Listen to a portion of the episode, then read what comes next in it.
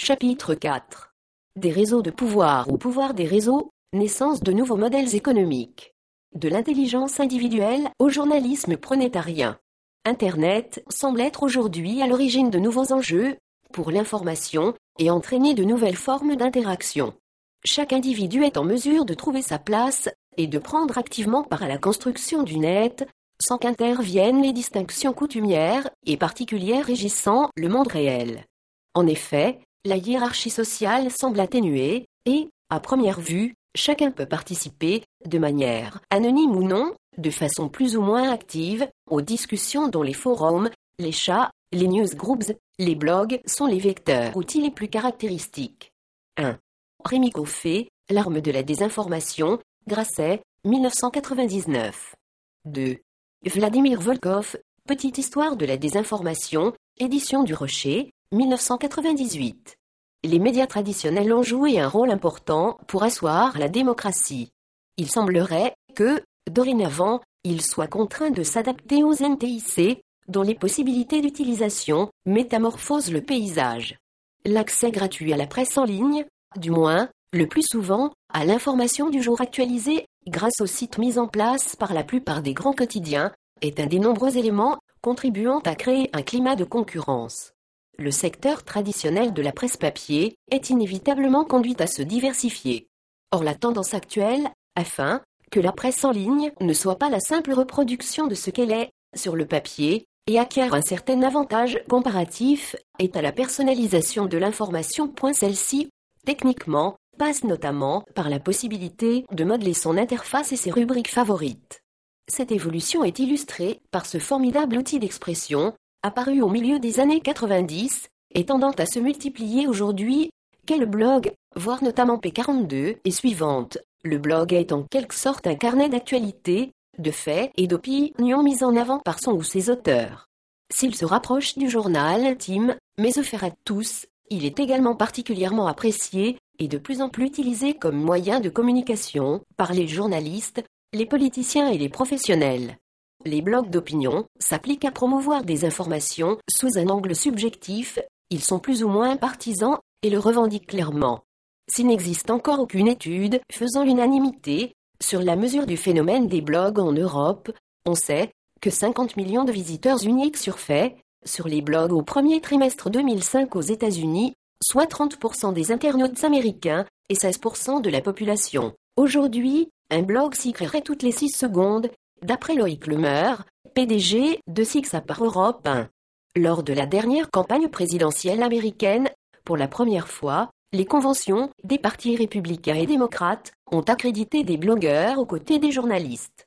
Initialement accusés d'être de simples vecteurs de rumeurs, les blogs ont commencé à démontrer leur capacité à informer, en forçant à la démission le journaliste vedette de CBS, Dan ou encore en couvrant la guerre en Irak.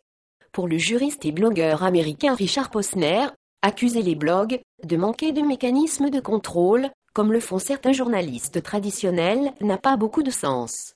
Il y a plus de garde-fous dans la blogosphère que dans les médias traditionnels. C'est juste qu'ils sont différents. En fait, la blogosphère est une entreprise collective, non pas 12 millions d'entreprises distinctes, mais une seule entreprise disposant de 12 millions de rédacteurs grands reporters et éditorialistes, et tout cela pour un coût presque nul. Comment les médias d'information traditionnels peuvent-ils faire face à cette concurrence de 1. www.prontaria.com sur 7. Voir aussi Loïc Lumeur et Laurence Beauvais, le blog pour les pros. Communauté, fonctions avancées, publication, Duno, 2005. 2. Cité par courrier international, pourquoi les médias ont perdu la confiance de leur public? Numéro 781, 20-26 octobre 2005, P65. Voir aussi le blog de Richard Posner, www.prontaria.com sur 8. En revanche, la sphère entrepreneuriale, intéressée par le phénomène, édite des blogs techniques, institutionnels, professionnels, c'est-à-dire des blogs centrés sur une thématique précise. Il est parfois difficile de déterminer s'il s'agit juste de partager ses connaissances sur le secteur ou le produit, ou si l'intention relève de la publicité déguisée et ou du marketing offensif. Ces blogs marketing contribuent donc également à brouiller voire à supprimer purement et simplement la frontière entre le fait et le commentaire. Les médias traditionnels anglo-saxons font pourtant de cette séparation une loi, en particulier dans la sphère de la presse professionnelle. L'article doit dans un premier temps présenter scrupuleusement les faits, puis, dans un second temps, il est permis de les commenter. Nous remarquerons à titre anecdotique que, dans la presse française, le style narratif, polémique hérité de la Révolution, reste très prégnant. Le goût intellectuel pour l'analyse, l'envie du journaliste de faire figure d'essayiste explique que les articles n'isolent pas toujours l'effet du commentaire critique.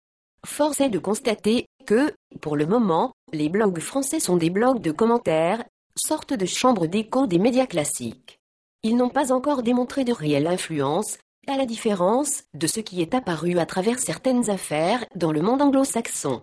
Outre-Manche comme outre-Atlantique, le blog est en effet davantage un blog d'investigation qui relie parfois de nombreux individus. Les ressources humaines rassemblées peuvent alors dépasser celles des médias traditionnels, notamment celles de la presse locale. À noter cependant que l'étendue de la communauté linguistique conditionne celle des réseaux d'individus concernés, la sphère anglophone regroupe une population plus nombreuse que la sphère francophone.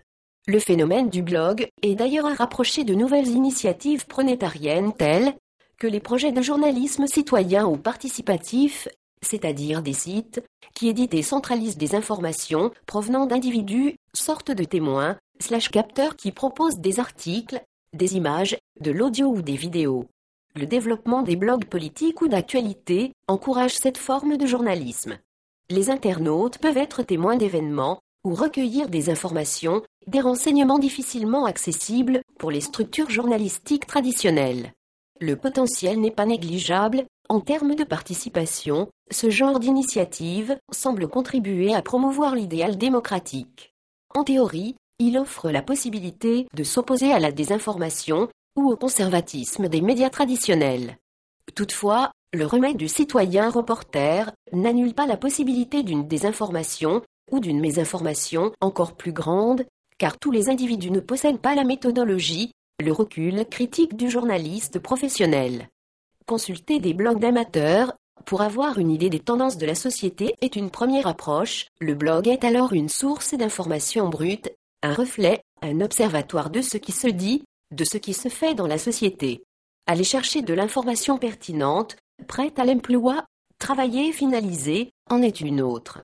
À ce titre, le projet de journalisme citoyen Ominev 1, lancé en Corée du Sud en 2000 par Uyonho, est le plus abouti. Il s'est développé dans un cadre technologique et sociologique très favorable. En effet, ce pays connaît, depuis plusieurs années, un taux de pénétration de l'Internet à haut débit impressionnant dans un contexte de concentration des médias très fort. L'impact d'Ominev est loin d'être négligeable sur la vie politique nationale, puisque, selon certains analystes, il aurait contribué à l'élection du président Romoyen. Jusqu'à 20 millions de pages auraient été vues chaque jour au moment de la campagne présidentielle de 2002. Boosté par un slogan très percutant, Every Citizen y a reporté, A été conçu dans le but de créer une alternative informationnelle libre aux médias, qu'Oyon ou jugés trop conservateurs et trop liés au pouvoir politique. Le contenu de ce site d'information en ligne est enrichi à 80% par les contributions des citoyens en échange d'une modeste rémunération une vingtaine de dollars pour les meilleurs articles, auxquels peut s'ajouter une sorte de pourboire octroyé par les lecteurs les plus généreux, en fonction de la qualité de l'information. Contribution qui a parfois dépassé les 20 000 dollars. Ominev a connu une croissance exceptionnelle, passant en 5 ans de zéro à quelques 40 000 citoyens reporters. Chacun d'entre eux reçoit un message très explicite, au moment de son inscription sur le site, Bienvenue dans le monde qui révolutionne la production, la distribution et la consommation de l'info. Dites bye-bye à la culture journalistique d'hier, celle du XXe siècle. Une quarantaine de journalistes alimentent les 20% de contenu restant et valident l'ensemble des articles soumis quotidiennement par la masse des citoyens reporters. En moyenne, Ominev reçoit environ 200 contributions quotidiennes avec un taux de rejet inférieur à 30%. 1. www.prontaria.com sur 9 et www.prontaria.com sur 1018. Ominev est bénéficiaire depuis 2002, d'une part grâce à la vente d'espaces publicitaires en ligne, D'autre part, parce qu'il redistribue une partie de son contenu à d'autres supports. Des milliers de volontaires s'appliquent donc à faire circuler des informations et,